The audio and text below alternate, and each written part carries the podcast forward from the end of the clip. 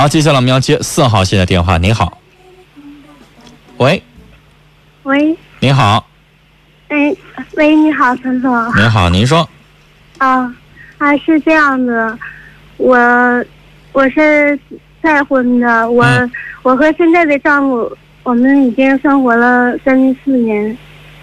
完了，我现在越来越觉得他，他那人特别小心眼儿，特别自私。嗯嗯，就说头两天的事儿吧，完了他，他那个我们，呃，他回他儿子家，完了他他儿子家和我母亲，完了，呃，就是坐车的话，最多不过五分钟。嗯完了那个后儿他到家之后，也就中午吧，完了我给他打电话，我说那个让他去看我母亲哈，我说，嗯，你买不买东西，拿不拿钱？我说，呃，那个是另外一回事儿。我说，那只要他有那个心就行啊。完了，结果他说什么，他那个走走道走累了。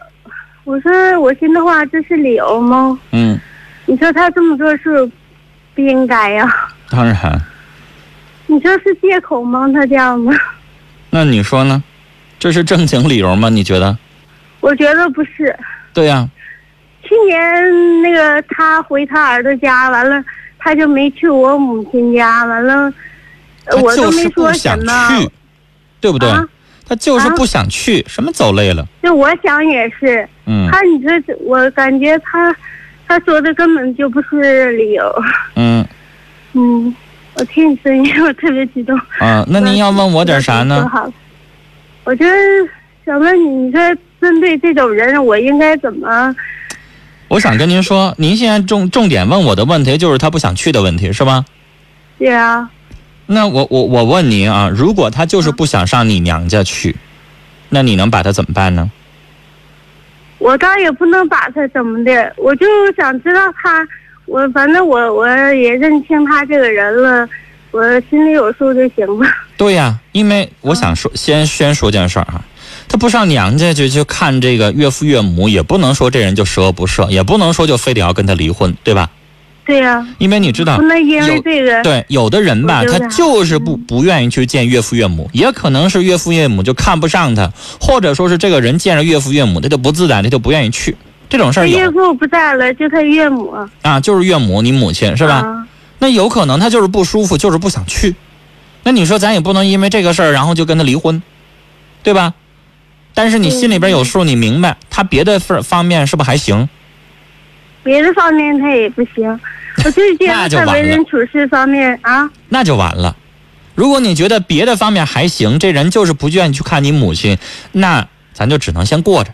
但如果你发现啥都不行，这方面也不行，别的方面也不行，那你就要想一想，我还跟他过不过了，是不是啊？呃要不要不我现在我挺那个什么的，那你现在要考验的是他在各方面到底到什么程度，还能不能过下去？你说就就说那个十五吧，八月十五，完了我就想，你说我离这么老远，我这回去一趟也不容易，完即使回不去，我我说那个哪怕给给那个给我妈哈有，呃不不说那个优多些吧，我说优点儿也是那个意思，他都不带吱声的，他他也不带主动那个提出来。主动那个那个啥的，完了他他也有你说的这不都是小事儿吗？对吧？他没有像第一个电话似的背叛你，是吧？完了，但是你说的这是小事儿。儿，就大不了就看看你妈还是没看你妈的事儿，不就这些事儿吗？嗯，平时那你说你没事儿老记就是说那个花钱，那个都是他管的，然后那个我我要用钱，我还得问他要。那他挣的钱他管着也没啥不可以的呀。你交给你管着不也一一个道理吗？你说呢？我就我就觉得我你想咋着？你想让他把钱都给你，那他还不得劲儿了呢？你想怎么不是，我样？就我我跟他已经商量过，我说那个那钱咱们公公开透明化啊，完了用就把钱搁在一个地方，完了谁用谁拿，完了那个那人不想那样啊你要是不放心，咱都记账，那那都不行。那人家不愿意那样不行吗？你让他每个月给你生活费那他不愿意，。我也我也没招，我也不能强迫他。对呀、他挣的钱啊，女士，你要你挣的钱，不是我俩，我俩共同挣的什么？你俩共同挣的钱都他管着，啊，是啊，啊那你自己管你自己那份儿啊。我女士，你想的这些，你跟我讲这些都是鸡毛蒜皮的小事儿，都是夫妻两口子之间的，不是大事儿。这样这些事儿你要让我处理的话，那太多了。那我们两口子昨天因为洗衣服的问题吵个架，也问我一声，啊，后一天你觉得他有点脏，这事儿也问我吗？女士，这点小事儿就不是我要去处理的了。你告诉我得告诉大事儿，过不下去了行。你这点小事儿至于过不下去吗？谁管钱？嗯，看不看你妈？还有什么？那女士，你说这些小事儿用我管吗？这些小事儿上纲上线，能到离婚这一步吗？那倒不能，我我婚姻当中肯定会有这些问题。女士谁管钱的事情是你一开始你没打好样。现在都已经过了这么多年了，你都快五十岁了，你现在想说让你管钱不让他管，女士，你觉得还可以吗？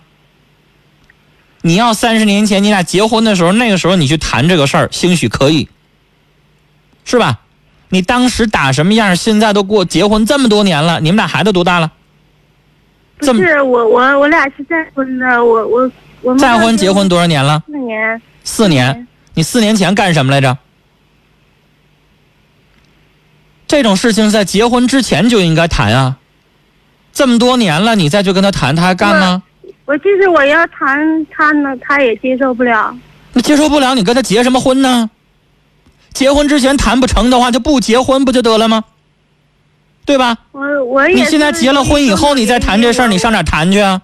你咋谈呢？人就不同意，能咋的？愿离离去。你是你说的全是鸡毛蒜皮的小事儿，这些小事儿，如果你认为很重要，那你就在结婚之前谈清楚，或者是刚发生这样的事情谈清楚。现在已经过了这么长时间了，你现在想改，我想告诉你，不太可能。因为这点小事儿，你离婚你又觉得不值当，但是你又觉得过着不爽不舒服，是吧？这也不舒服，那也不舒服。女士，这就是婚姻闹心的地方。每一段婚姻不可能那么十全十美，它什么都得由着你的，不太现实。最终怎么样选择，你得把这些事情积累到一定的程度了，然后他不改，他也不为着你去去做一些你这方面的这个事情，你最后积累到一定的程度，你就可以跟他直直接离婚了当。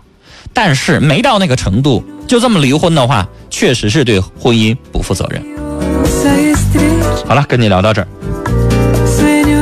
那我希望大家啊，有的时候啊，有一些事情我们自己先思考一下，比如说，我认为刚才这个女士在他们两个人夫妻生活的过程当中，可能有比这个要严重的一些问题，但是她刚才跟我说的这些问题，你说咱怎么处理？